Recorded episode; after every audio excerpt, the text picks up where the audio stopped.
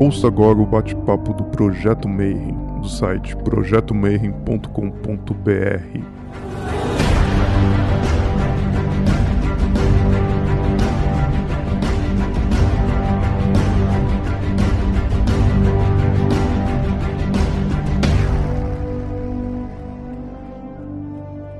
Bom dia para quem é de bom dia, boa noite para quem é de boa noite, boa tarde se você estiver assistindo isso aí de tarde no YouTube depois. Você está no Bate-Papo Mayhem e a gente continua trancado em nossas casas por causa da pandemia. Então, se você estiver vendo isso aí no futuro, você saiba que no ano de 2020 a gente está todo mundo trancado em casa e não teve o simpósio de hermetismo como é tradicional de todos os anos. Então, o que a gente fez foi convidar os autores, os especialistas, membros de ordens iniciáticas, de filosofias, de religiões para conversar com a gente sobre vários assuntos aí ligados à espiritualidade, ao hermetismo, martirismo, druidismo e todos os outros ismos que você puder imaginar. Então o Rodrigo tá pedindo aqui para você não esquece de dar o like, pôr o link, fazer o seguida e essas coisas do YouTube que eu sempre esqueço. E hoje vai ser muito show esse bate-papo, porque a gente vai falar sobre o rito de Memphis Misraim, que é muito pouco conhecido e muito cheio de mistérios. E é muito difícil de achar alguém bom para falar, porque é complicado. O pessoal que é bom fica escondido. Mas aí eu consegui um contato de um contato do outro contato. A gente foi procurando. Eu consegui um amigo grau 97 hierofante que vai poder falar para a gente com propriedade sobre como é que é esse rito e como é que ele funciona. Então seja muito bem-vindo, Ivan. Aqui é o nosso bate-papo. Antes de tudo, Gostaria de agradecer pelo convite. Também cumprimentar a todos que estão nos escutando agora e também depois pelo YouTube ou pelo podcast. Compartilhar que, de fato, né, normalmente as pessoas ficam bastante incógnitas a respeito desse tema, né? De certa forma, me senti um pouco escavado. Né? Nunca havia falado publicamente sobre qualquer assunto iniciático, então eu estava bastante curioso né, de ver como que as coisas iam fluir hoje. Bom, e antes da gente começar a conversar sobre o rito propriamente, eu queria que você contasse para o pessoal como é que foi a tua jornada, como é que você chegou nesse rito, né? Uh, nosso público é uma galera jovem que está estudando, está correndo atrás de informação e a gente está justamente procurando o pessoal que vive essas filosofias, essas ordens para conversar, né? Então você podia contar um pouquinho para a gente como é que foi a tua jornada, como é que você entrou no ocultismo e como é que você chegou até o último grau aí da Memphis Misraim? Eu sou psicólogo clínico, sou escritor, praticante já alguns anos de meditação e eu também gosto muito de mencionar tamboreiro. Gosto muito de tocar tambor. E falar da minha trajetória dentro do caminho da iniciação, dessa vez me remeteu a um filme da Disney, que é o Fantasia. Se eu me lembro bem, Fantasia é da década de 40. E eu não me lembro qual a idade que eu tinha quando eu assisti Fantasia, não me lembro se foi a primeira vez que eu tinha assistido, mas existe uma versão, uma animação, uma ilustração de Quebra-Nozes, no primeiro filme de fantasia, que foge um pouco daquela expectativa, né, de ter brinquedinhos e tudo mais. E naquela situação resolveram ilustrar a música do Quebra-Nozes com momentos dos ciclos da natureza. A primavera, o verão, o outono e o inverno. Para mim, aquilo me gerou algum insight. Depois eu fui entender que o que eu senti que era verdade naquele momento, as pessoas costumam chamar de panteísmo, né? Mas foi assistindo um filme da Disney que eu descobri alguma coisa muito especial, que existia algum tipo de harmonia, alguma coisa que soprava por detrás da natureza. E foi uma coisa que me marcou muito. E desde muito cedo eu também praticava Kung Fu, dentro de um estilo que é o Yaoman. E no Kung Fu existem momentos em que nós saudamos os antepassados, saudamos os mestres da tradição. Isso para mim também foi muito marcante. Acredito que eu tenha começado a treinar Kung Fu com seis anos, então eu era muito novinho. E para mim era muito. Meu coração vibrava toda vez que eu pegava incenso ia saudar o altar, colocar o incenso ali no altar. E um pouquinho depois, fuçando algumas coisas, alguns livros da minha mãe, eu encontrei algumas monografias Rosa Cruzes. A minha mãe, naquele momento, ela não estava ativa na ordem, mas ela tinha o quarto grau. Como um bom taurino, foi lá fuçar, tentar entender o que, que aquilo era. E eu fiquei muito encantado. Os experimentos psíquicos, tudo aquilo que dizia a respeito a fenômenos, me chamaram a atenção, mas parou na curiosidade. O que mais me chamou a atenção naquele momento foi o conceito amorquiano de cósmico, de algo que existe por detrás da manifestação material, que a gente pode, de maneira muito simples, dizer que encerra uma unidade. E isso foi para mim realmente muito marcante e eu realmente fiquei bastante em cima da minha mãe para entrar na ordem uh, Rosa Cruz, a MORC. E eu entrei na época na sessão uh, juvenil, né? não existe mais os portadores do, do era um, um rito juvenil bem interessante. E na época, por ter autorização dos meus pais e também uma pessoa muito querida que era artesã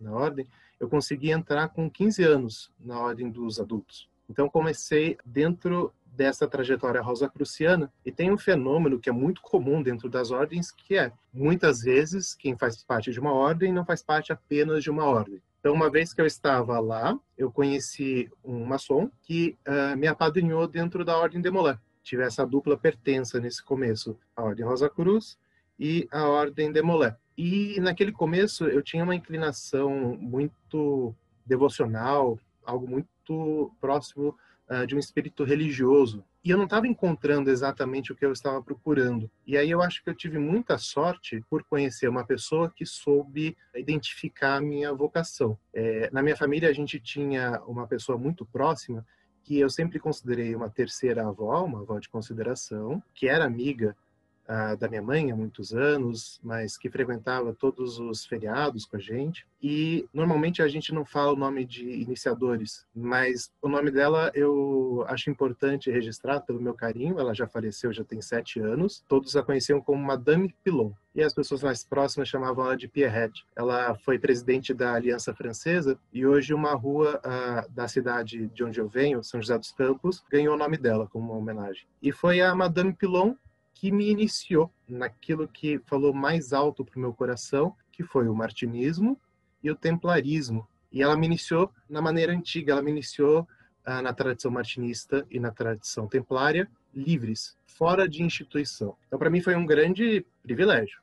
Né? Para mim, foi uma coisa muito especial. Mais do que isso, quando ela terminou aquilo que ela achava que ela podia contribuir comigo, que era uma série de encontros, normalmente em shoppings, a gente sentava para almoçar e comer torta holandesa e discutir matérias da iniciação. Ah, quando ela terminou aquilo que ela eh, entendia que ela podia ah, me transmitir, ela me recomendou que eu voltasse para as instituições. Então, por exemplo, ela me levou para a tradicional ordem martinista, teve comigo nas minhas iniciações e tudo mais. Ela também me encaminhou para uma ordem templária. Foi assim que eu acho que eu dei o primeiro grande passo, que foi talvez uma maneira de encontrar um lugar no coração mesmo, para depositar a minha fé. E como eu estava falando, né, aquela coisa, dentro de uma organização você conhece uma pessoa que é de outra organização e outra e outra, e eu bastante jovem, ficava muito vislumbrado, às vezes é, chegava alguma correspondência em casa e já falava, nossa, mais uma ordem. Era uma coisa muito comum de acontecer. E também aquele contato que existe com as ordens internas. Por exemplo, dentro do templarismo, foi onde eu conheci o druidismo, eu carrego com muito carinho, conheci o gnosticismo, e também o pitagorismo. Então, muitas vezes as ordens iniciáticas no caminho da tradição esotérica ocidental funcionam como uma cebola. A gente vai descascando, encontrando coisas cada vez mais subterrâneas. Né? Antes de começar uh, esse diálogo, eu estava comentando como o Memphis Missraim, às vezes, é onipresente, ele está em todos os cantos, só que de maneira uh, subterrânea, sem as pessoas de fato enxergarem. E aí, esse período foi muito intenso. Eu ajudei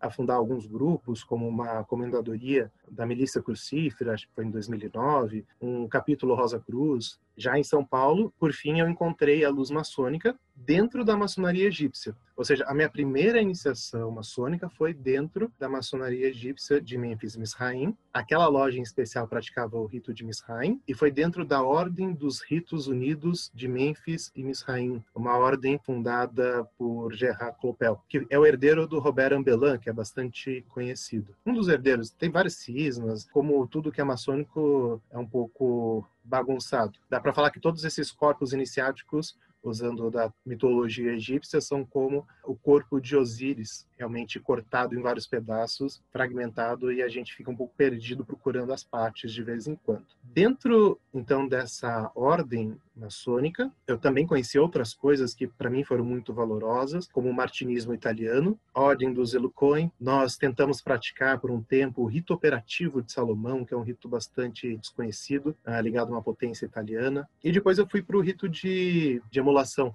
Conheci e pratiquei por um tempo também o rito escocês antigo e aceito. Depois voltei para emulação, aí faz parte de uma outra trajetória no momento que eu estava bastante desiludido com a maçonaria, eu acabei me aproximando da maçonaria dita regular, principalmente por conta de pessoas muito queridas que estavam dentro dela. Então, eu permaneci por um tempo na maçonaria regular por pessoas que realmente eu considero não só irmãos, mas amigos muito importantes e pessoas que realmente eu amo. Em determinado momento, eu estava em busca de alguém que pudesse me ajudar a completar a minha formação sacerdotal, que estava incompleta. Foi nessa situação que eu conheci o irmão Aloísio. O Aloísio ele esteve aqui algumas semanas falando sobre a história do martinismo. Para quem ainda não viu, eu recomendo um vídeo muito legal. O Aloysio ele é o grão-mestre da Irmandade dos Filósofos Desconhecidos, que é uma ordem martinista que nasceu aqui no Brasil, muito bacana. E o Aloysio e eu nos tornamos muito amigos. E a partir de então a gente começou a trabalhar de maneira conjunta em várias dimensões. E talvez se eu tivesse conhecido ele antes, muito certamente eu não teria feito isso, mas nessa altura eu já tinha me comprometido. Então, em 2013, eu fui para a Inglaterra receber a iniciação na Ordem Martinista Britânica. Porque o que, que acontecia? Eu estava bastante, eu falei, um pouco desiludido com a maçonaria, mas também com o martinismo no Brasil, né, antes de conhecer a Irmandade. O martinismo no Brasil, ele é muito atravessado por questões que são racistas, por uma misoginia muito forte, uh, um fascismo muito grande, uma homofobia também enorme, coisas que realmente me horrorizavam. E eu não queria estar envolvido com aquilo. Existiam ordens boas, né, como a própria tradicional ordem martinista, que é bastante uh, sólida na formação, mas que ainda assim apresentava uma formação que a gente pode considerar incompleta, porque não trazia o aspecto operativo da tradição. Então eu fui para a Inglaterra na tentativa de trazer um grupo em que eu depositei, né, as minhas expectativas de que era um, um grupo confiável, um grupo que não traria esse ranço e um tempo depois de eu ir para a Inglaterra, o grão-mestre na época da Ordem Martinista Britânica, irmão Peter Cowley, veio aqui para São Paulo. E nesse momento a gente fundou uma loja chamada Sursum Corda, que em conjunto, em parceria com uma outra loja chamada Lux Eterna, que é uma loja da IFD, desenvolveu um trabalho muito legal. Eu olhando para trás, eu diria que essas duas lojas trabalhando juntas foram um laboratório. Nós colocamos em prática, realmente em prática, para valer, tudo aquilo que a gente conhecia a respeito da tradição ocidental. Fizemos um ciclo de operações que do começo ao fim foram mais de quatro anos. Então, com trabalhos mensais com todos os membros, foi um período assim realmente muito bacana, um trabalho que uh, realmente me deixou uma impressão muito grande, muito forte, inclusive sobre a eficácia né, da tradição. Que a gente realmente pôde colocar à prova muitas coisas. E é claro, esse tipo de trabalho também chamou um pouco a atenção, então a Ordem Martinista Britânica cresceu no Brasil, também chamou a atenção de alguns irmãos de fora do país que começaram a replicar o que a gente estava fazendo aqui em outros lugares. E no meio disso tudo, continuei com a minha formação sacerdotal e, em determinado momento, eu fui consagrado. Estava sendo preparado para conduzir o trabalho da Igreja Gnóstica e, naquele momento, eu também recebi, não na mesma situação, algumas outras transmissões que correm junto com a tradição da igreja agnóstica. Depois, quando a gente falar de história, eu posso falar um pouquinho disso, mas existe uma proximidade muito grande do rito de Memphis Misraim com a igreja agnóstica e também com a ordem martinista. Então, nesse momento, eu recebi aqueles graus uh, superiores da maçonaria egípcia. Nesse momento, eu recebi até o grau 95 aí foi super curioso, porque numa outra situação em que eu tinha viajado para o Rio Grande do Sul para conduzir algumas atividades martinistas da BMO numa situação completamente inóspita, inesperada, conheci uma pessoa pessoalmente pela primeira vez e desse contato no templo maçônico eu recebi o grau 97. Então foi até um, um susto, uma coisa que caiu, ah, sei lá da onde. Eu penso na iniciação um pouco dessa forma, né? Que a iniciação ela tem a ver com um eterno se transformar, um eterno fluir, né? E que quando a gente vai fluindo pelo caminho da iniciação, esse tipo de coisa ah, vai acontecendo, né? Falando sobre iniciação, sobre fluir, sobre o movimento, ah, a partir de determinado momento eu comecei a ficar um pouco angustiado com as atividades martinistas no Brasil, por uma série de razões, mas principalmente porque a gente estava muito sozinho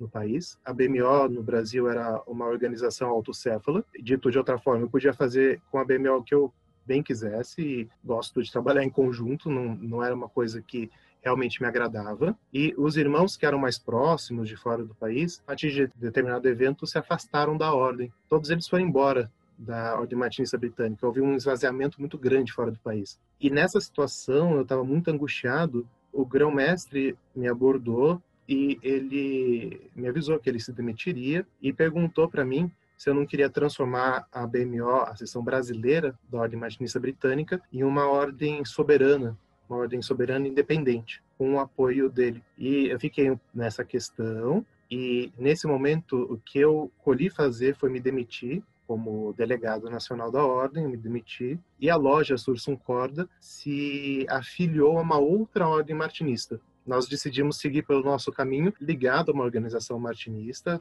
não de maneira independente, como tinha sido sugerido, mas outra egrégora. E foi assim que nós nos aproximamos da ordem uh, martinista da Rosa Cruz Dourada, que foi fundada no Canadá, um ramo uh, que vem da Ordem Martinista Sinárquica da Inglaterra. E ela não é fruto de uma cisão, ela foi patenteada por ordens. Isso é uma coisa interessante, né? Ela não nasceu de uma briga, não nasceu de um rompimento, mas de uma transmissão mesmo. Acho isso uma coisa rara e bonita. E a, essa ordem martinista, ela funciona como uma ordem mas também porta de entrada para um priorado, que é o grande priorado hermético. Nesse processo, em 2019, há pouco tempo, em julho, nós recebemos no Brasil irmãos da própria Ordem Martinista da Rosa Cruz Dourada, mas também da Ordem Hermética dos Martinistas, né, aquela que nasceu no seio da Grande Loja Unida da Inglaterra. Fizemos uma série de cerimônias, foi um momento muito especial. Os irmãos que estiveram aqui, canadenses e ingleses, inclusive, levaram para fora o nosso Memphis Misraim. Então, aquilo que estava aqui no Brasil, parado, há muito tempo começou a florescer em outros lugares, o mundo foi muito legal isso. E nessa situação eles trouxeram então a ordem para aqui para o Brasil. E um pouquinho depois nasceu no Brasil o grande priorado hermético da Rosa Cruz Dourada para a América Latina. Então, essa é a situação. Dentro do priorado existe um núcleo maçônico que é acessível aos martinistas, e dentro desse núcleo maçônico nós praticamos os ritos egípcios também. Então, toda vez que a gente trabalha com o rito egípcio, a gente trabalha com uma dupla afiliação, uma dupla patente, ao mesmo tempo uh, com aquele rito que veio uh, por meio do, da Igreja Gnóstica e também com o grande priorado hermético. Eu imagino que as pessoas vão perguntar né, a respeito de questões de linhagem e tudo mais. A nossa afiliação é aquela que passa pelo Robert Ambelin, pelo irmão Capello dos Estados Unidos, mas também pelo Caracciolo, que foi muito importante no Memphis Misraim da Itália, e também do Bertiot, do franco-haitiano polêmico. Então, é por aí que a gente passa e é por aí que a gente tem desenvolvido o nosso trabalho. Bom, a gente vai falar um pouquinho desses personagens ao longo da entrevista, mas eu acho que o primeiro de tudo seria a gente começar a definir assim o que, que é o rito Memphis-Misraim? Como é que ele surge? Acho que é, é um bom ponto de partida aí. Bom, primeiro, o que, que é maçonaria? Né? Tem uma definição clássica, que é aquela de que é um sistema moral velado por alegorias, ilustrado por símbolos. Eu acho que tem mais um pedacinho dessa frase que eu não me recordo. Mas é uma definição muito conhecida, que surge na Inglaterra. Eu acho essa definição muito pobre. Se alguém me pergunta o que é maçonaria, eu falo que é uma sociedade iniciática e aí eu começo a falar sobre o que é iniciação. É um outro papo, mas falar a respeito da natureza da iniciação, para mim, faz mais sentido quando a gente fala a respeito de maçonaria do que uh, falar a respeito de moral velada por símbolos. Acho que as coisas até podem se conversar, mas não são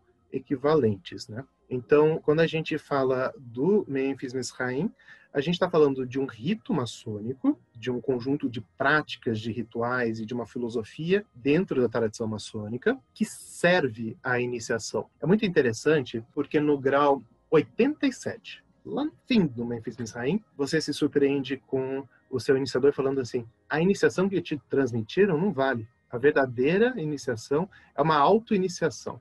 Poxa, quando eu, eu vi isso pela primeira vez, me deu um nó na cabeça, porque a regularidade do rito egípcio não tem a ver com potências, não tem a ver com grande loja, não tem a ver com uma ordem autorizando, mas tem a ver com a transmissão de uma linhagem ininterrupta, algo que veio da influência do martinismo. Poxa, se a linhagem é importante, como assim que a iniciação que o iniciador transmite não é importante? Bom, e é isso mesmo apesar de realmente ser importante, e depois a gente pode falar sobre isso, né, uma transmissão espiritual, ainda assim, nós só somos de fato iniciados se nós mesmos nos tornarmos iniciáveis. O grande trabalho, inclusive, da iniciação ritualística, da iniciação simbólica, penso eu, tem muito a ver com a gente fluir na direção da gente se tornar iniciável. Então, concordo com essa bomba que aparece no rito egípcio, né? Ninguém pode nos iniciar, de fato, a iniciação real, mas a iniciação ela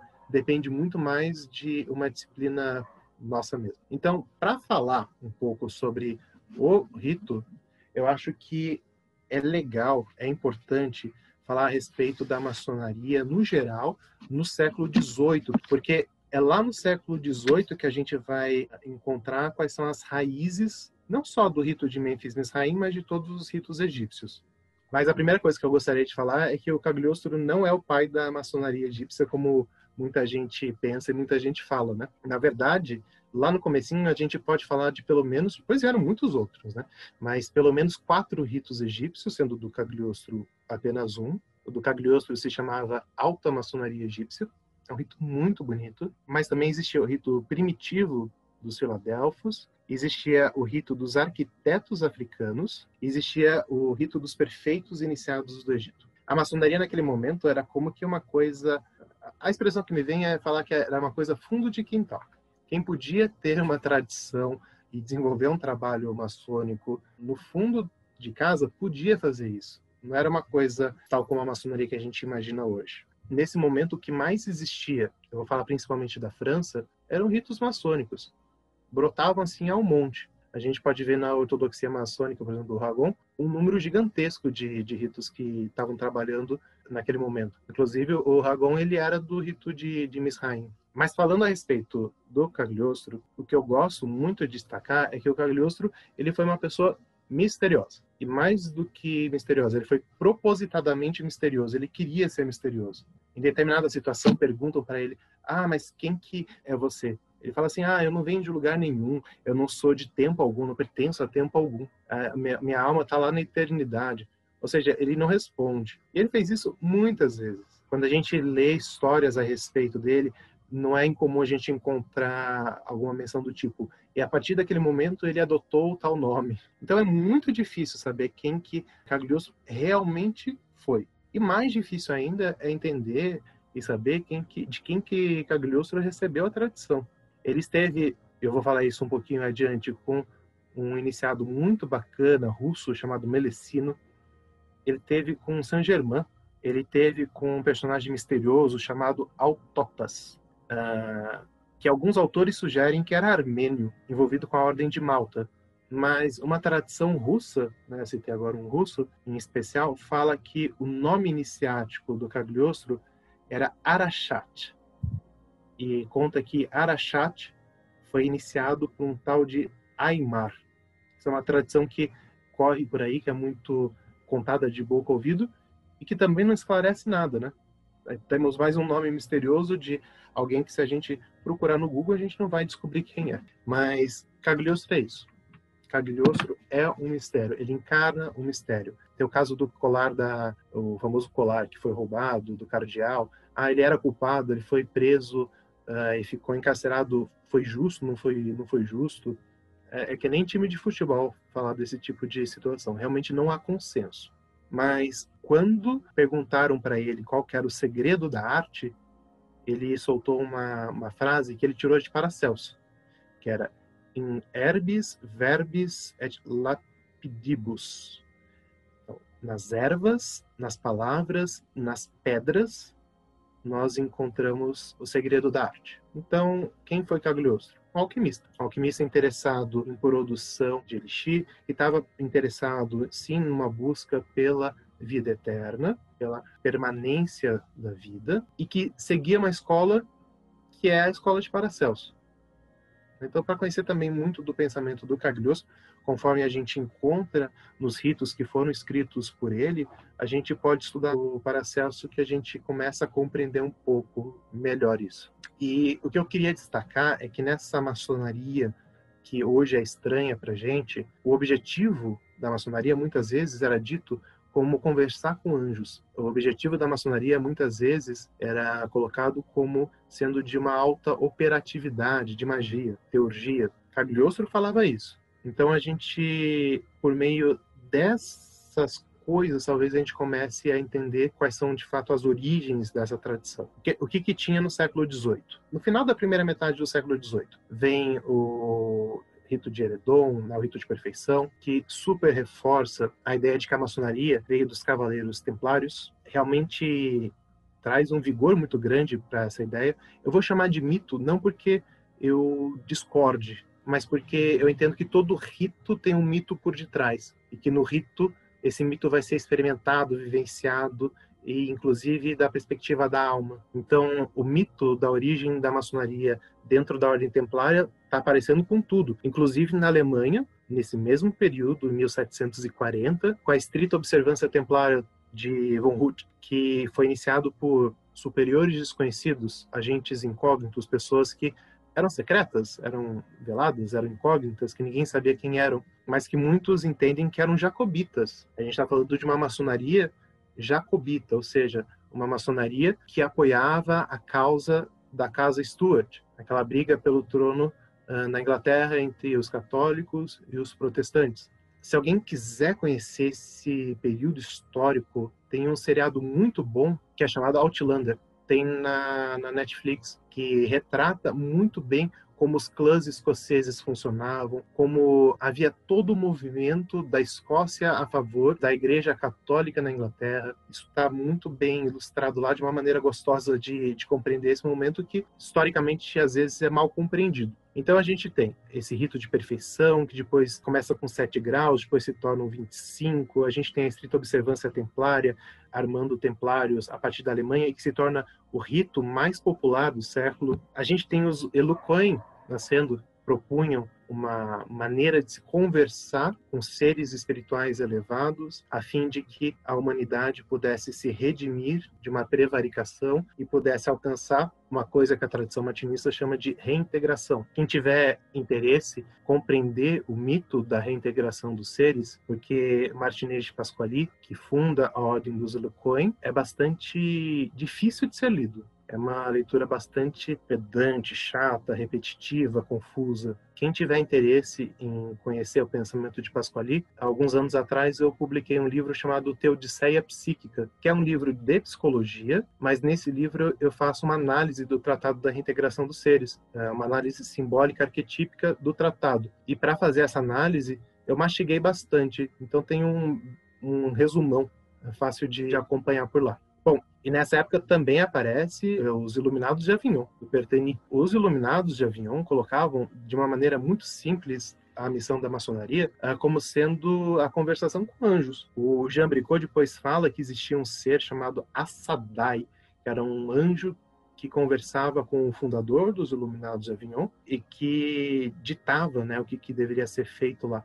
Muito parecido com a história do agente desconhecido por detrás do Vilahermoso. Né? São coisas assim que se repetem em lugares diferentes e na mesma época. Hein? E nessa prática, nesses entendimentos, eles tinham como patrono Elias Artista, né? o anjo dos Rosa Cruzes. E nessas práticas, por exemplo, a gente encontra a origem da iniciação e do ritual do grau 28 do rito escocês antigo aceito, que tem o nome de Cavaleiro do Sol. Se a gente quer entender esse grau, a gente tem que ir lá para os iluminados de avião para tentar entender o que, que eles falavam a respeito dos planetas, tudo aquilo que os maçons escoceses normalmente aprendem e que é ocultismo e que diz respeito a uma operatividade, mas está lá a informação e, putz, o que, que eu faço com isso, né? E nesse período também aparece um outro ramo que era o ramo dos clérigos templários. O que, que aconteceu? A estrita observância estava fazendo um sucesso danado, não só na Alemanha, na França, estava se espalhando pela Europa. Aí uma pessoa chamada Johann August de Stark chega e fala: Olha, na verdade, a estrita observância templária e o templarismo da cavalaria não é o verdadeiro templarismo iniciático, existe uma tradição sacerdotal templária, que é da onde o templarismo veio. Então, os clérigos templários, cleriti templariorum, se tornam um círculo interno que governava a estrita observância templária. Talvez aí a gente encontre até depois, um pouco mais tarde, no rito escocês retificado, a origem dos graus de cavaleiro professo e grão professo, por exemplo. Mas esse cara, ele era muito legal, Stark. Por quê? porque a estrita observância templária era católica, era uma ordem que nem a Rosa Cruz uh, de Ouro. E o Stark, ele era um orientalista, ele gostava de rosacrucianismo, de magia, de cabala, de adivinhação e também de necromancia. Ele traz tudo isso para a maçonaria católica. Então ele cria um departamento interno da maçonaria uh, cavaleiresca católica alemã com magia. Né? Ele criou uma ordem interna super interessante lá. E aí também surge, aí a gente pode falar que é o primeiro grupo de orientação egípcia, que são os arquitetos africanos. Eles são fundados por Frederick von Koppen, em Berlim, ou seja, também lá da Alemanha. E desse grupo foi publicado um, um panfleto, que é um anagrama, o um nome, chamado Crata Repoa, que é uma coisa também muito legal, vou falar sobre isso. Mas esse grupo dos arquitetos africanos eles tinham a proteção do Frederick II, rei da Prússia, que era Frederick o Grande, que foi protetor da maçonaria e por isso é, é muito homenageado na, na maçonaria escocesa. E era uma sociedade de eruditos, era uma sociedade de pesquisadores esotéricos e também historiadores. Eles tinham um interesse muito grande por história. Tem algumas curiosidades, por exemplo, nesse rito, Irã ele é substituído por Amon, não Amon, Deus no Egito, mas Amon, o filho do rei de Tiro. Ele que era o arquiteto do templo. Então tem algumas, algumas mudanças aí, mas o que é muito legal sobre eles é que eles publicaram Krata Repo. Krata Repo é a descrição de sete cerimônias iniciáticas ditas que eram praticadas em Tebas, ou seja, no Egito, e seriam iniciações nos mistérios egípcios. Por exemplo, no terceiro grau de Krata Repoa, que é o grau de Melanophorus, o iniciado ele passa por uma guerra de entre trevas e luz, ele passa por um portal que é a porta, o portal da morte, que é um portal osiríaco, né, de Osíris, passa por uma grande batalha que só se completa no quarto grau, quando ele recebe um escudo que é chamado de escudo de Isis, por fim, né, no quinto grau.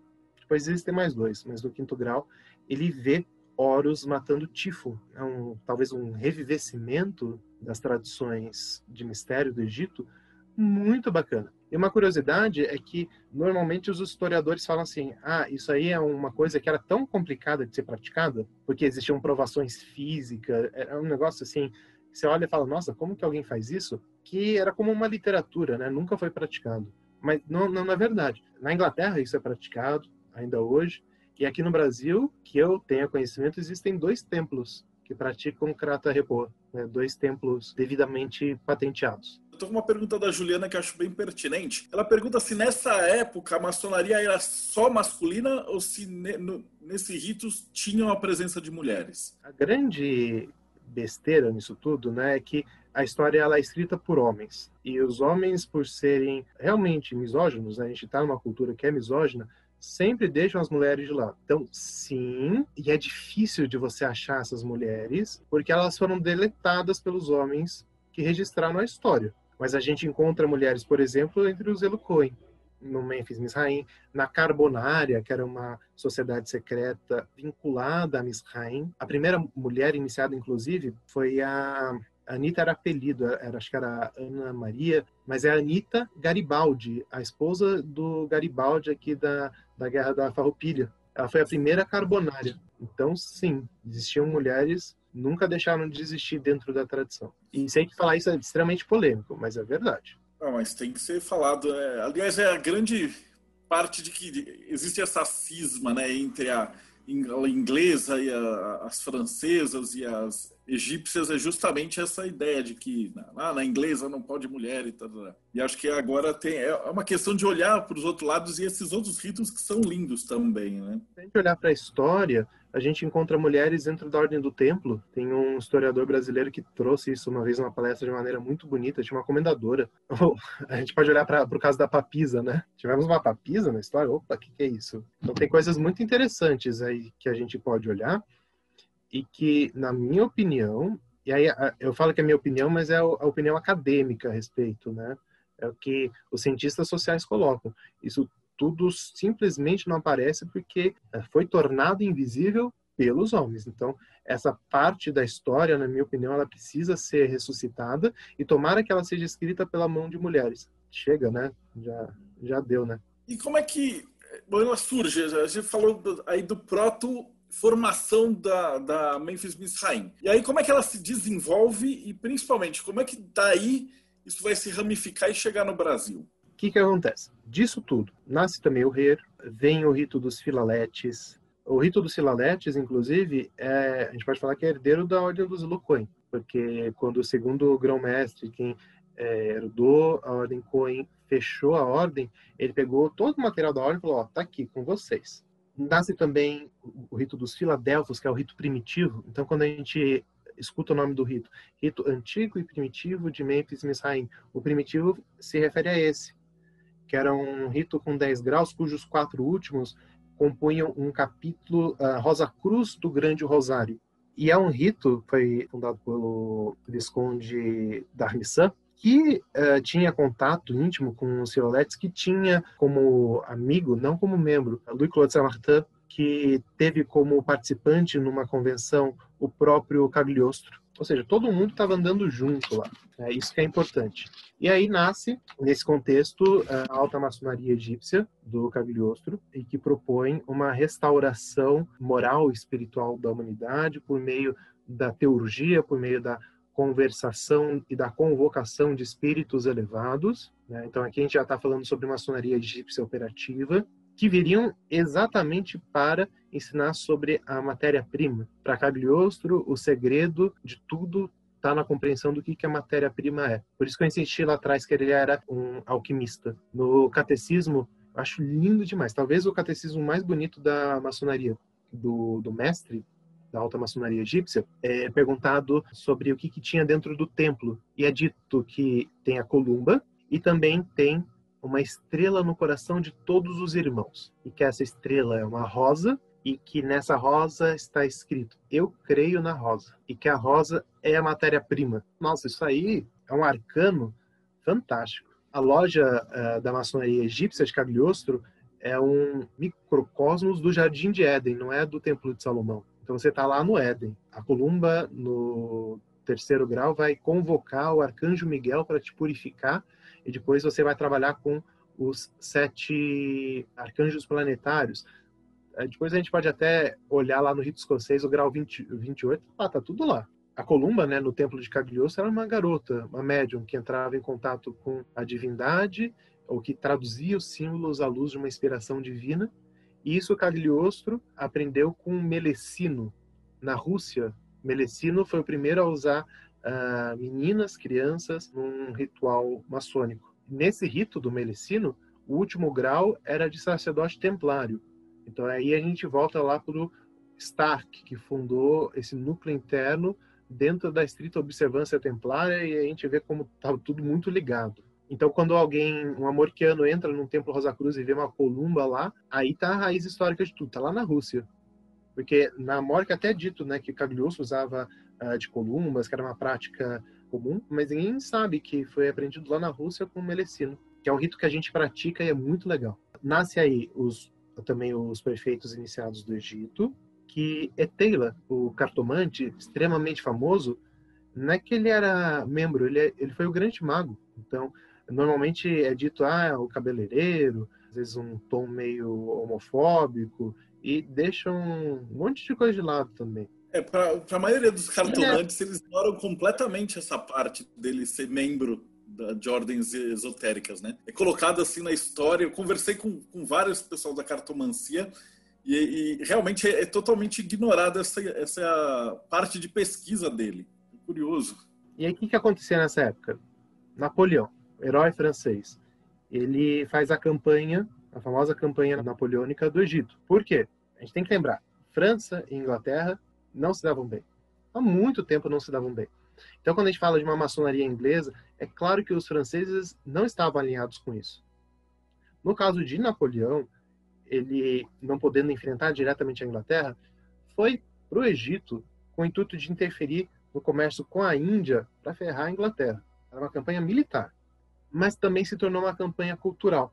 O último ano uh, da campanha foi 1799, que é o ano da descoberta da Pedra da Roseta que foi descoberto por franceses e daí ninguém sabe direito como foi parar na Inglaterra, mas que permitiu com que as pessoas finalmente conhecessem e conseguissem interpretar os hieróglifos. Antes disso, o que a gente tinha era achismo. As pessoas assim deitavam e rolavam em cima de hieróglifos, falavam muita groselha, mas a partir daquele momento as pessoas podiam realmente entender o que estava sendo dito. Isso foi muito importante foi um alvoroço na França gigantesco. Até é dito que Cagliostro foi iniciado na maçonaria, eh, numa loja militar, elas existiam de montes.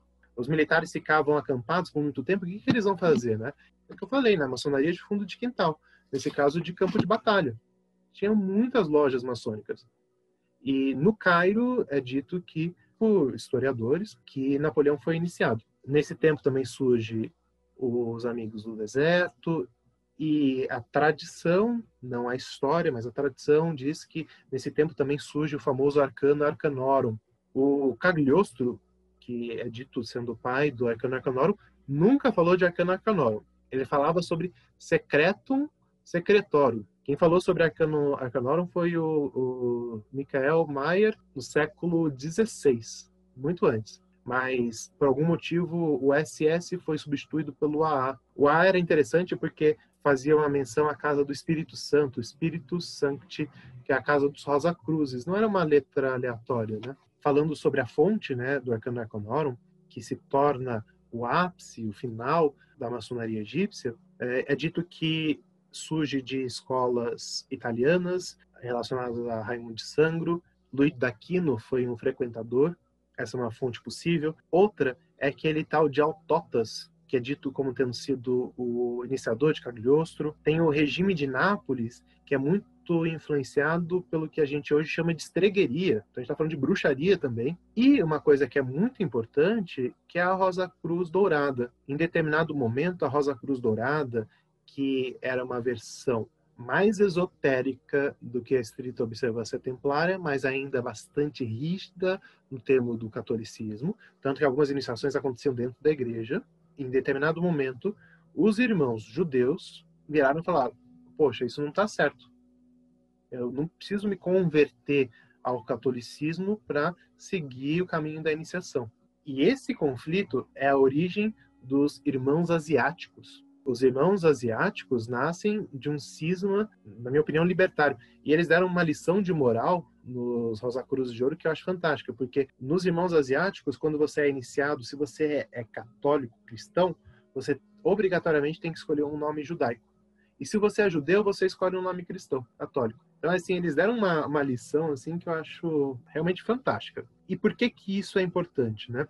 Porque o rito de Misraim também nasce nesse espírito judaico. Se a gente for falar, o que, que o rito de Misraim tem de egípcio? Praticamente nada. Misraim, ele é o segundo filho de, de Cã, filho do, do Noé. Então ele também é um personagem bíblico. Talvez originariamente seja um trocadilho, inclusive, porque a maior parte dos graus do rito de Misraim são graus uh, de inspiração cabalística, cabalística prática, inclusive, com prática talismânica, essas coisas todas atravessavam, mas era cabala existia pouco de mistério egípcio. E o rito de Misraim, ele nasce, eu não sei dizer de onde, a verdade é essa. Se a gente quer dizer com certeza absoluta aonde que o rito aparece, historicamente pela primeira vez, a gente fala de Paris, em 1814. Mas dizem que tem uma, um registro em Veneza em 1780 e outro Uh, outra fonte fala de, da década de 40. Então, não se sabe se é do uh, século XVIII ou XIX, no final do século XVIII ou do começo do XIX. As fontes italianas, por exemplo, o Gastone Ventura, fala da década de 80 do século XVIII. Fala que um tal de Anania iniciou o pai do rito. E que Anania seria Cagliostro. Outro nome que apareceu aí para Cagliostro. Hum, mas a gente não sabe. A gente sabe que os irmãos Edari, que é o Marc, Michel e o Joseph, três irmãos, que foram oficiais nas guerras napoleônicas, apareceram em Paris com uh, esse rito. A gente sabe que esse rito ele era muito uh, judaico, que uma pessoa muito importante, que é o François Joly, no Grande Oriente Francês, era desse rito e tentou fazer com que ele se tornasse regular, e que o Grande Oriente Francês recusou, porque ele era um rito que não tinha antiguidade comprovável. Né? Então, ele já nasce de maneira bastante polêmica. Eles tinham, de maneira não oficial, um aval do grande comendador do rito escocês antigo e aceito. Então, eles tinham as costas quentes e também tinham uma proximidade muito grande com o pessoal da Carbonária. Então, quando a gente fala do rito de Misraim, a gente está falando de um rito que é movido pelo judaísmo, pelo romantismo, por ideais de democracia, pelo revolucionismo, pelo republicanismo, por uma ideia de tolerância, de liberdade de pensamento, por todos aqueles ideais iluministas que estavam dentro das lojas maçônicas por detrás da Revolução Francesa, que botaram lá lenha na fogueira para a Revolução Francesa acontecer. Então a gente está falando desse momento, a gente está falando desse espírito, do espírito do Père Briot, lá do, da Carbonária, o pessoal que não só era filósofo, mas que queria lá fazer a, a revolução e uh, realmente às vezes sujava a mão. E era um rito que tinham 90 graus, o que incomodou todo mundo. Como assim? A maçonaria só pode ter 33. Já naquela época, isso era colocado como uma regra. Tanto que depois o rito de Mênfis tentaram reduzir ele para 33. Reduziram, na verdade, depois voltou. É uma confusão isso também. Mas 90 graus divididos em quatro séries, cada série com algumas classes, cada classe com alguns graus. Ou seja, a estrutura é muito uh, difícil de se pegar. Você precisa de um, um desenho, mas é fácil de encontrar na internet qualquer estrutura. Depois eu também posso é, enviar a escala dos graus do rito de Misraim, de Mênfis, de Mênfis Misraim. Então esse é o rito de Misraim. Uma curiosidade, porque os iniciados normalmente adoram uh, fofocas históricas, né? Uma curiosidade é que existia uma loja mais para frente, né, que era a loja Arco-Íris, e que essa loja foi responsável pela negativa de Papos na maçonaria. Papos foi negado algumas vezes por essa loja. E que Papos chega primeiro no rito de Swedenborg por conta de ter sido negado no rito de Misraim. Depois ele se tornou grau 96 do Memphis Misraim, mas nessa época ele foi, foi recusado. Bom, e aí eu estou falando de Memphis Misraim, então o que, que é o rito de Memphis? O rito de Memphis, se a gente for falar de uma maneira escolhambada, a gente vai falar que é o rito de Misraim uh, descabalizado. Pega um, tira a cabala, é outro. Então, com coisas mais cristãs e também de outras tradições, essa é a opinião de muitos historiadores, tá? Mas falando da tradição mística, do mito por detrás, é uma tradição que surgiu de um personagem chamado Ormus. Às vezes ele é chamado de Ormésios. Ormus, ele era um sacerdote de Serafis, na Alexandria, e foi convertido ao cristianismo por São Marcos. E aí nasce uma escola que, em determinado momento, chega na Palestina e é transmitida para os Cavaleiros Templários em 1118, nascendo aí os Cavaleiros da Palestina. É, é um grau que ainda é praticado de Cavaleiro da Palestina. E o Jacques Etienne Marconi de Negri, que é o fundador do rito, ele vai ainda além nessa, nesse mito. Ele fala que tudo isso foi por conta dessa ligação templária para a escola, para a Escócia, né? Tal como o rito de perfeição que a gente falou lá no comecinho. Poxa, e aí qual que é a diferença, né, do de Eredon para o Mênfis? Ele fala que em determinado momento, em 1300, no século 14, teve um cisma. E que nesse cisma nasceu o rito de Mênfis e o rito do Oriente, sendo que o rito do Oriente é o rito de Eredon.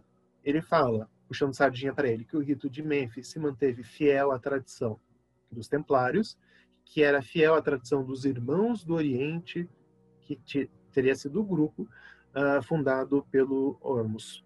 Ou seja, o Marconi ele consegue fazer uma junção mitológica do rito de Mênfis com o rito escocês, meteu templários no meio, botou um sacerdócio egípcio, mas que também foi atravessado pelo cristianismo. É um campo muito fértil, né? E isso tudo reflete no, no rito, exatamente por fazer parte do mito. Da onde que vieram os graus de Mênfis? São 95 graus no começo.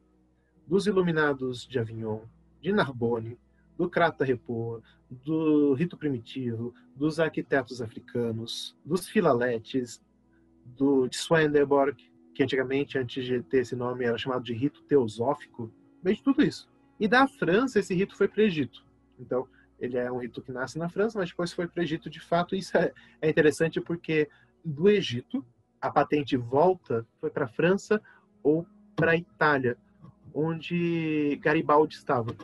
Garibaldi ele é chamado de o herói dos dois mundos porque ele foi um herói de guerra na Itália, na França, no Brasil e no Uruguai.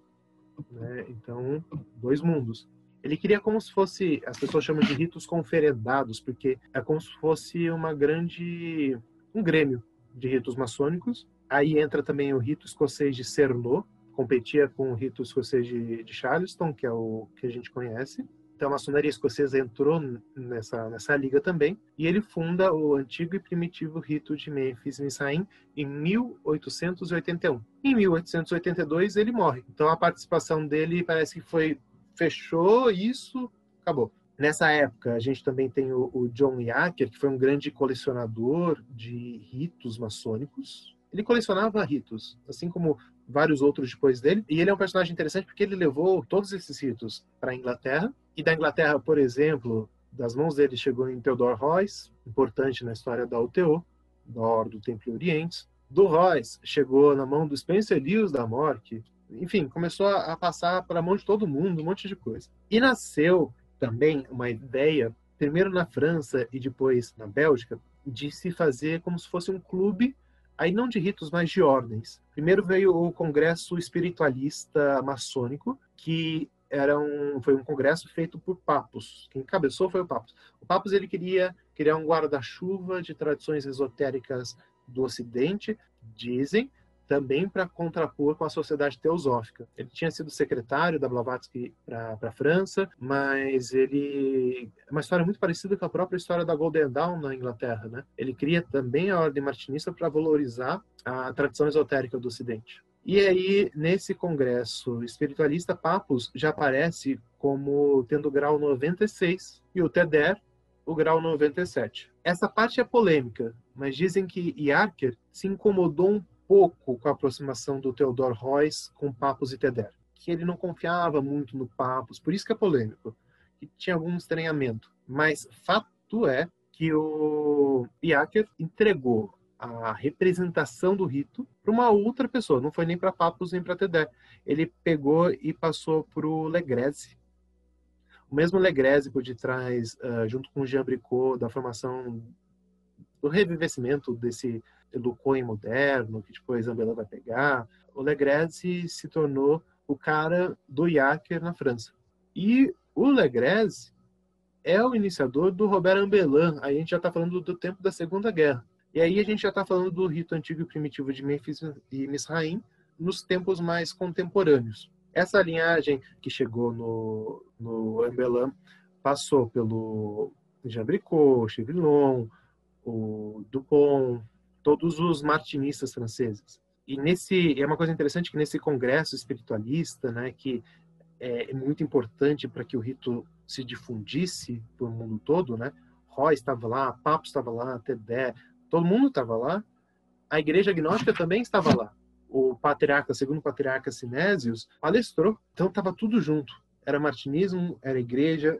Desde esse momento as coisas se aproximando. E o Teder, que era 97, por sua vez, passou a iniciação para o Bricot. O Jean Bricot, ele foi um patriarca de uma igreja agnóstica dissidente. E isso é importante porque ele mudou algumas coisas da estrutura do rito por exemplo, ele inseriu no grau 66 do rito uma consagração episcopal. Então, o membro do Memphis Mizraim que recebeu o grau 66, ele é um bispo, um bispo templário, com sucessão apostólica válida. Na minha opinião, isso faz do grau 66 o grau mais importante, o mais elevado do rito. Se a gente está falando de todas essas confusões a respeito de antiguidade e tudo mais, a partir daquele momento, o rito estava ligado a uma potência potência iniciática, uma potência sacerdotal que vem sendo transmitida, na minha opinião, há mais de dois mil anos. É uma antiguidade fácil de se rastrear.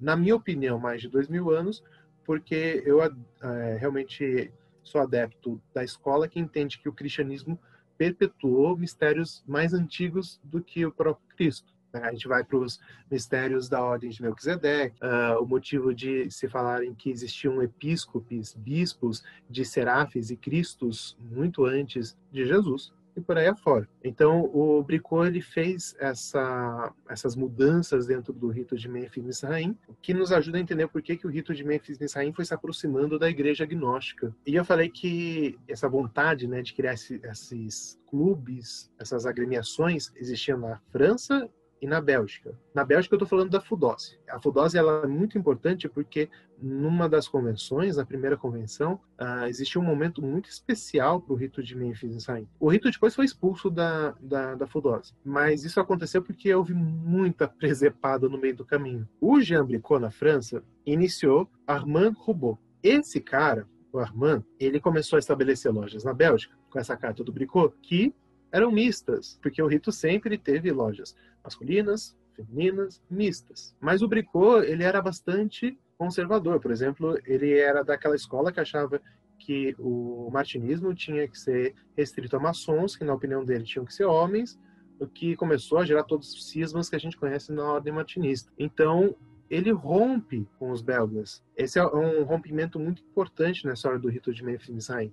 A França e a Bélgica rompem. E aí, na convenção da Fudose de 1934, se eu me lembro bem, um iniciado chega e autoriza o Armand Rombaud a assumir o rito com o 99 grau. Então, o, o rito que tinha 90 graus Misraim, depois 95 Memphis, aí de repente se tornou 97, agora tem 99, que que estava acontecendo, né? O que, que acontece? Esse cara, ele chegou com um diploma que falava que ele era grande mestre da grande Irmandade Branca do Tibete. Ele era o Sri uh, Sobita Biku. E que, com a autoridade da grande Irmandade Branca do Tibete, ele estava fazendo o Rombo, uh, membro do grau 99, com o nome de Orzan Fanar, o grande hierofante invisível Orzan.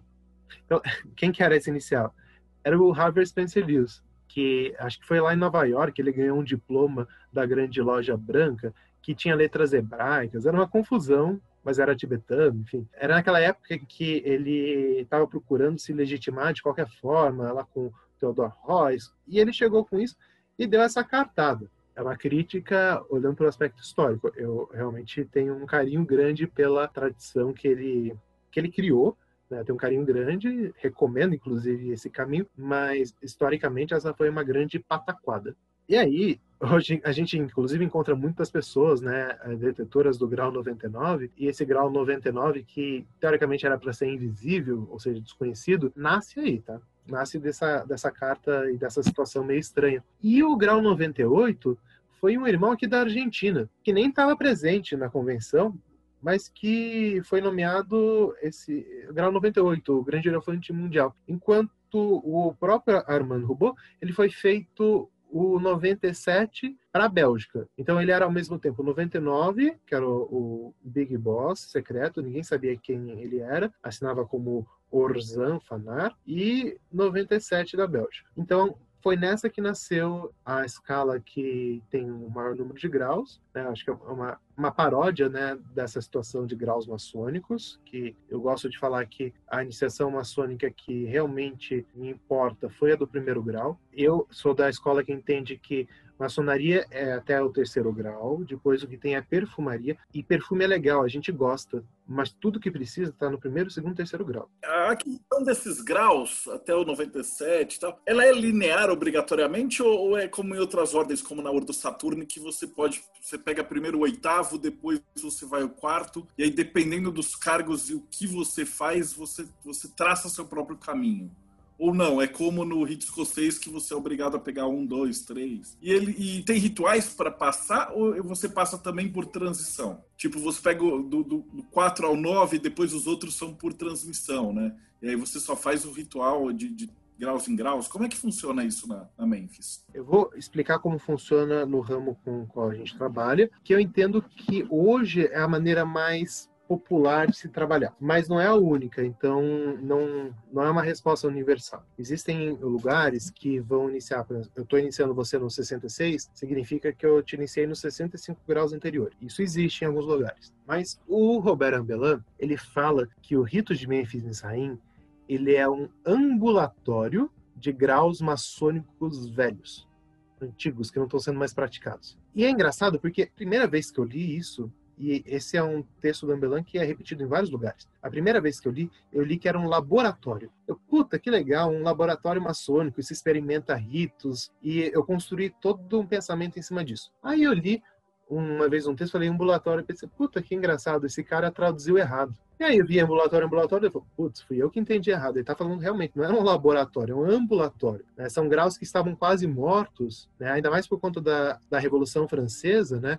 Todos esses graus da maçonaria, eles sofreram muito. Por mais que a maçonaria estivesse lá colocando também lenha na fogueira, no meio da Revolução, tudo para, né? É só olhar para a pandemia agora, né? As lojas maçônicas todas paradas, né? Quando tem uma convulsão social, quando tem uma situação dessa, tudo para. Então, realmente, era um ambulatório. E ele fala mais, um ambulatório de graus antigos, uh, de maneira não hierárquica. Então, como que normalmente a coisa acontece? Você primeiro passa pelos graus simbólicos. Normalmente, você não passa pelos graus simbólicos pela alta maçonaria egípcia do Cagliostro, porque é uma coisa muito diferente. Eu estou falando isso porque algumas potências no, aqui no, na América do Sul praticaram dessa maneira um tempo atrás, mas não encaixa bem. Normalmente as pessoas aderem ao rito de Mênfis, ou rito de Misraim, ou Mênfis Misraim, para praticar os graus simbólicos. Um desses três, o mais comum. Outras variações, por exemplo, tem lojas que adotam Swedenborg, por aí afora. Depois que você passou pela maçonaria simbólica, você percorre os graus do rito escocês antigo e aceito, até o 33. Quais graus são praticados? Exatamente os mesmos da maçonaria escocesa regular. Então é o 4, 9, 14, 15, 18, 19, exatamente os mesmos, com uma exceção, o grau 20. O grau 20, ele é um grau especial, digamos assim. É um grau que não é transmitido para todos e que no Memphis e Misraim, ele não é o mesmo grau que no rito escocês antigo aceito, cavaleiro benfeitor da cidade santa. Que depois a gente está falando de como se fosse uma, uma bifurcação, um caminho paralelo que sai dessa coluna vertebral, que leva aos graus de Cavaleiro Professo, Grão Professo, depois tem a Iazia, Iazie, a Rosa Cruz Esotérica e Astral do Egito, e por aí afora. Então, abre um outro caminho que é teúrgico, uma teologia muito bacana. Então, isso é uma diferença que tem uh, nessa parte até o grau 33. Depois, existem graus que são comumente praticados, não existe uma unidade. Os graus classicamente praticados são 66, que, que nem o vigésimo, não é um grau transmitido para todos, é um grau para quem tem vocação sacerdotal. Existem até versões pré-jambricô, que não são do sacerdócio. É um ritual lindo que explica o simbolismo da trindade no Antigo Egito as trindades de deuses egípcios. É um ritual muito bonito que foi preservado aqui no Chile. A gente só tem esse ritual porque tinha sido preservado aqui no Chile. Então, esse grau 66 ele é comumente praticado, bem como 87, 88, 89 e 90, que são o Arcano Arcanorum, e o 95, que é o último grau iniciático, que existe um ritual de iniciação com transmissão espiritual. O resto é grau administrativo. O 96, que é nacional, e o 97, que é internacional. Mas esses são os clássicos. Por exemplo, um que uh, muita gente passa, que é interessante, é completamente não ortodoxo, é o 34, que é o Cavaleiro da Escandinávia. você é iniciado em nome do pai de todos, Odin. É um grau nórdico no meio da, da maçonaria. A gente também costuma praticar, mas isso não é do Memphis Rainha, por conta de uma carta em paralelo que a gente recebeu, o grau de grande eleito, que é a fonte histórica do Kadosh. Então, aqueles elementos que aparecem na iniciação Kadosh, né, todos esses elementos, eles aparecem pela primeira vez nesse grau de grande eleito, como se fosse um, um Kadosh depenado, porque era um, um ritual simples. Então, para quem tem curiosidade histórica, gosta de estudar uh, os ritos de uma maneira bem arqueológica, muito legal. Tem o Cavaleiro da Águia Vermelha, que ele é um grau alquímico, traz coisas do Renascimento e que traduz, de certa maneira, uma lâmina do Kunrat em um ritual. É muito, muito, muito legal. A primeira vez que eu tive contato com esse ritual foi dentro da ordem cabalística da Rosa Cruz do Jean-Louis de Biase. O Biase, ele recebeu aquela linhagem da UKRC e aí adotou alguns rituais maçônicos dessa maçonaria apócrifa, né,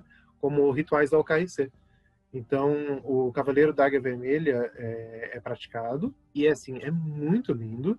E em seguida, que é o outro que o Biase também adotou, é o Filósofo Hermético, que eu falei bastante que é um grau que eu gosto muito do Cavaleiro do Sol, do rito escocês, porque remete a todo um sistema de magia planetária, né? Mas esse do filósofo hermético, eu considero que é o complemento desse outro, porque ele puxa ah, para o lado feminino, ele traz o reconhecimento da lua. O Cavaleiro do Sol, ele aprende, eu brinco que é um grau sacramental, ele aprende como que o, as coisas do invisível se manifestam no visível de maneira harmoniosa, né?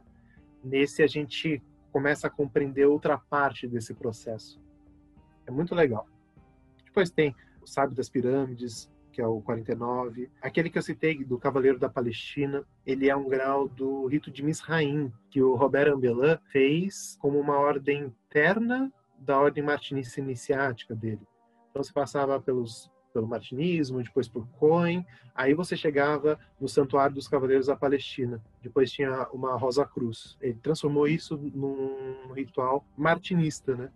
E a gente também gosta muito de trabalhar um grau 64 que se chama Sábio de Mitra, que a gente entende que realmente traz uma contribuição para os martinistas que é muito ímpar. Então, é um trabalho que a gente sempre gosta de fazer. É um grau em que a gente realmente vai trabalhar com os metais interiores.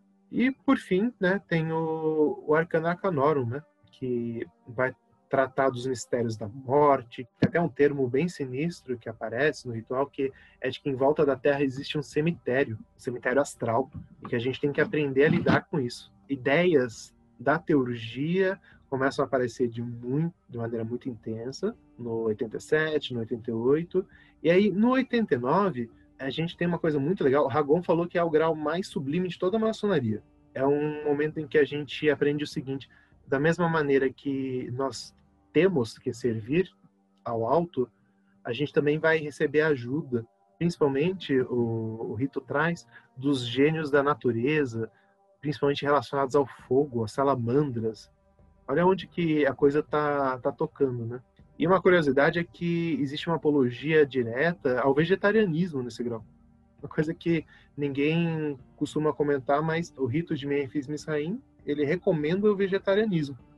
Assim como muita oração, muito exercício respiratório, exercícios de condução energética, historicamente a gente entende que surgiram até na própria época da fudose foram introduzidos no rito, mas que passaram a compor, né? E aí, a partir desse momento, o maçom ele começa a de fato operar com potências planetárias. E depois, no 89, com o templo astral, né? Ele aprende a como construir um templo astral. Coisas que lembram muito a Golden Dawn, né? se a gente for parar para comparar com os ingleses. Mas um templo astral solidificado em potências egípcias também são coisas muito ricas. E a partir do no 95 existe também outra outra prática teúrgica muito importante que é o rito dos antigos mistérios, é o rito caldaico. Então, a teurgia ela chega com tudo nesse finalzinho mesmo. Mas veja só, esse arcano arcanorum não é nem um pouco diferente, por mais que a gente fique pensando, oh, que coisa legal, olha, coisa fantástica, rara e tudo mais, isso era a maçonaria comum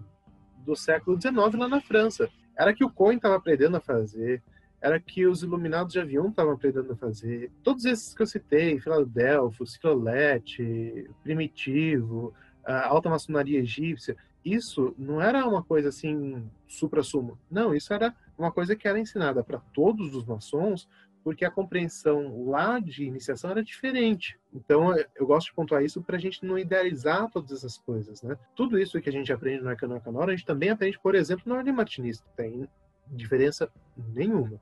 Assim como em outras ordens operativas da tradição esotérica ocidental, afinal, a tradição é uma só.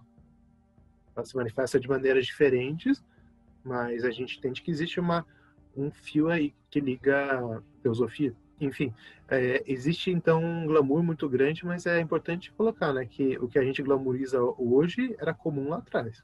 E como é que está funcionando o rito no Brasil hoje? a minha próxima pergunta é assim, o pessoal que está interessado, assim, quer procurar ou quer ir. Na verdade, são duas perguntas, eu vou misturar, que é, eu vou te pedir um conselho para os iniciantes, mas primeiro um conselho para os iniciantes e depois um conselho também para o cara não entrar em roubada, né? A gente sabe que também o Memphis Misraim ele é um labirinto e tem, tem, muita gente se aproveitando desses mistérios, dessa mistificação, para armar verdadeiras arapucas aí. Já teve até vários casos extremamente problemáticos de caça-níquel, de picareta, de pilantra mesmo, usando o nome é, envolvendo no mistério. Então, é, que conselho você daria para um buscador que está querendo entrar nesses caminhos? Como é que ele, e depois, como é que ele faz para não cair numa roubada? Roubada que você me enfiou, hein? Porque essa aí é muito difícil. Como não cair numa roubada? a gente tem que ser muito esperto. Mesmo, porque picaretas existem sim de montes, de montes.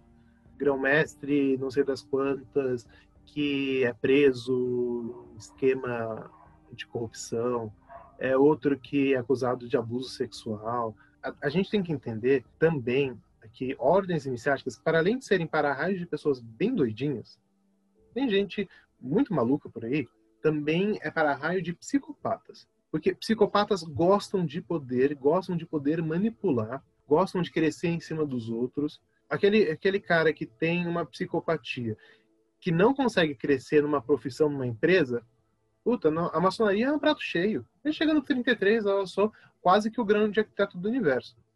Então a gente tem sim que ficar muito de olho, porque tem muita, muita roubada, muita furada, tá? Mas é difícil de saber, uma vez que você só sabe o que de fato é, lá dentro. E não é porque o grupo tem linhagem, porque não é isso que vai garantir que a coisa realmente seja boa. É estar muito atento ao coração, porque se você está numa roubada, lá no fundo você sabe, você sente. Se você está afinado de fato com o seu eu superior, você vai sentir um incômodo, você vai sentir que você não está no lugar certo. Dicas. Bom, primeiro, é, qual que é o caminho que eu acho bacana, que é o, que, o caminho que eu conheço? é o caminho do martinismo. Pelo martinismo, você acessa outras organizações, dentre elas o Memphis Misraim. A proximidade do rito com a igreja agnóstica também existe, mas a igreja agnóstica, pelo menos as que eu conheço e trabalho, ela não é acessível diretamente. Ela é uma igreja invisível, ela é uma igreja que não vai atrair atividades públicas. Eu estou falando das com as quais eu estou vinculado. Existem outras, e se a gente procurar na internet, a gente encontra sites de igrejas gnósticas, e talvez seja válido dizer que existem tantas igrejas quanto existem bispos, porque a verdade é muito grande. Mas eu acho que um caminho bacana é o caminho martinista. E nesse caso, no, no Brasil, eu realmente recomendo a Irmandade dos Filósofos Desconhecidos, a Ordem Martinista da Rosa Cruz Dourada, uh, que está dentro do grande priorado médico da Rosa Cruz Dourada. Fora do Brasil tem a, a gente tem a, a representação, mas não está operando no Brasil a Ordem Médica dos Martinistas. A gente também, também tem tratado de amizade, concordata com a Anciente Martinisoder, a Ordem Martinista Antiga, que também é muito legal. Inclusive, eles têm o Memphis Misraim muito bacana, que o Robert Ambelin passou para o Capelo. É uma linhagem que aqui no Brasil a gente também preserva. Então, eles também são muito sinceros no propósito.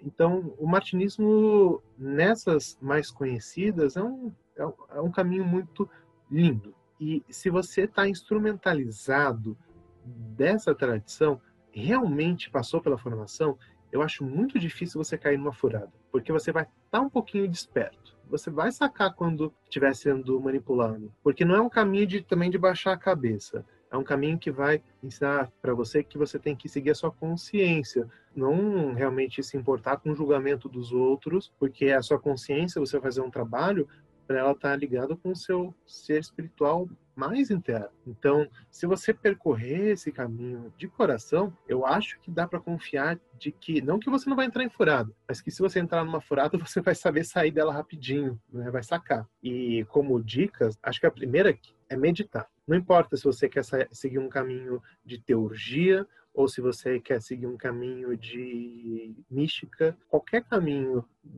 da tradição esotérica ocidental depende do treino da mente. Se você senta, medita, eu, eu, eu gosto de chamar isso de horas bunda, né? horas bunda no chão. Se você senta e medita, não é para você?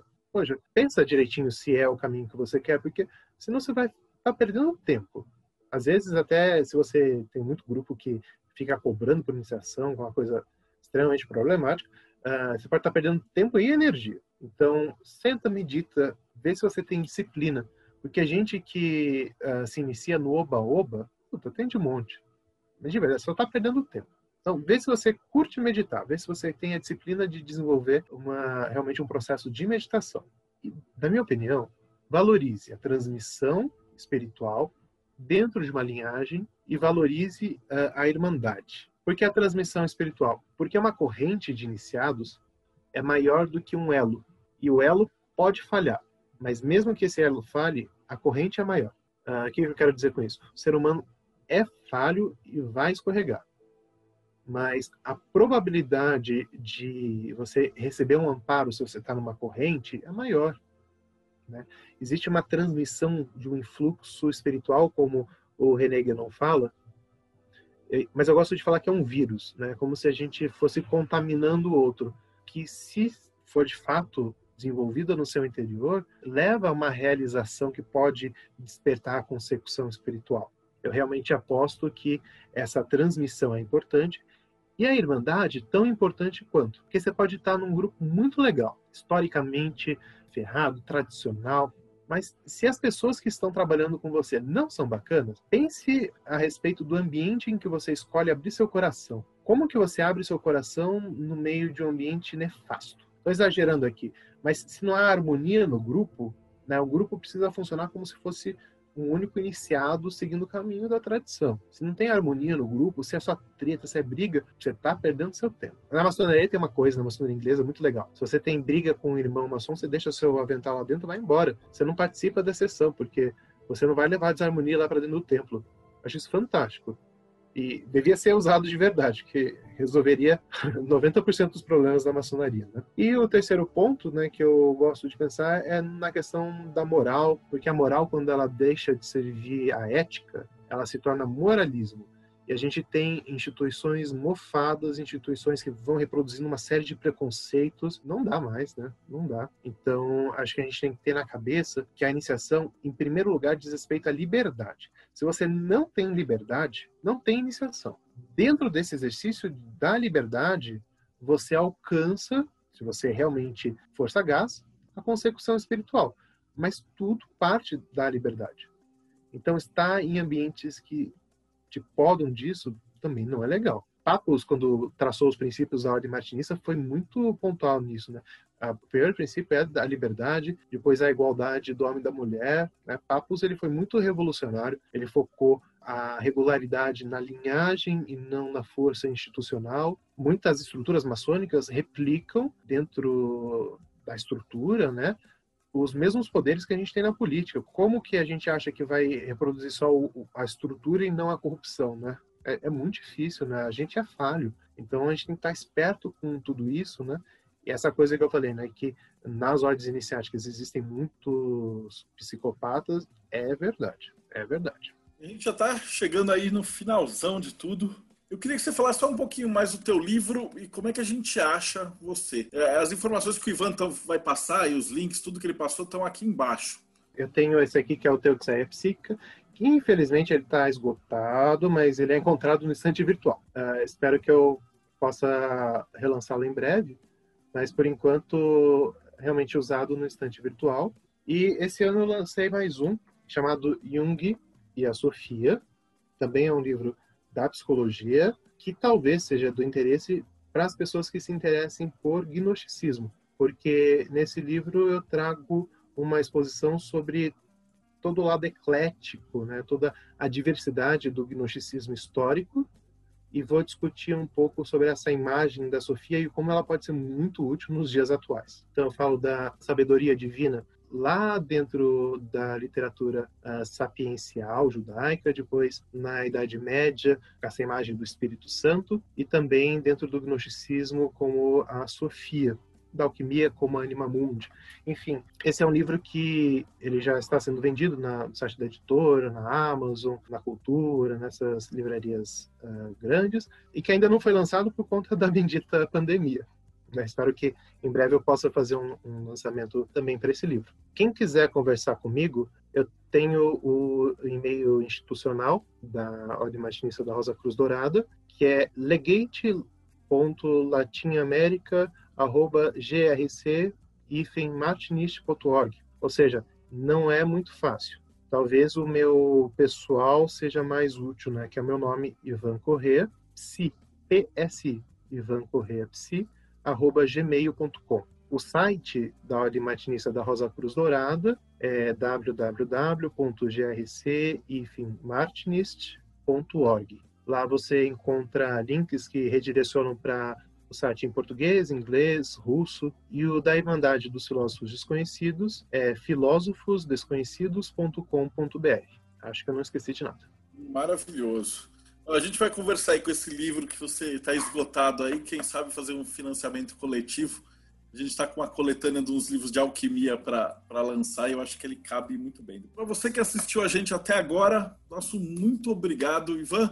Te agradecer de coração pela palestra, foi uma aula assim sensacional, assim, desmistificou muito, tirou várias dúvidas que eu tinha e tenho certeza que o pessoal que está assistindo tinha também. E para você que está nos assistindo, deixa o seu like, seu seguir o canal, tocar o sininho e todas essas coisas. E aproveita que tem outras 73 palestras também a respeito disso daí, inclusive as que o Ivan falou, né? O Aloysio falou sobre o martinismo, Kenio falou sobre os ritos do rito escocês antigo e aceito. Então aí tem bastante coisa para você meditar. E até o próximo bate-papo Mayhem.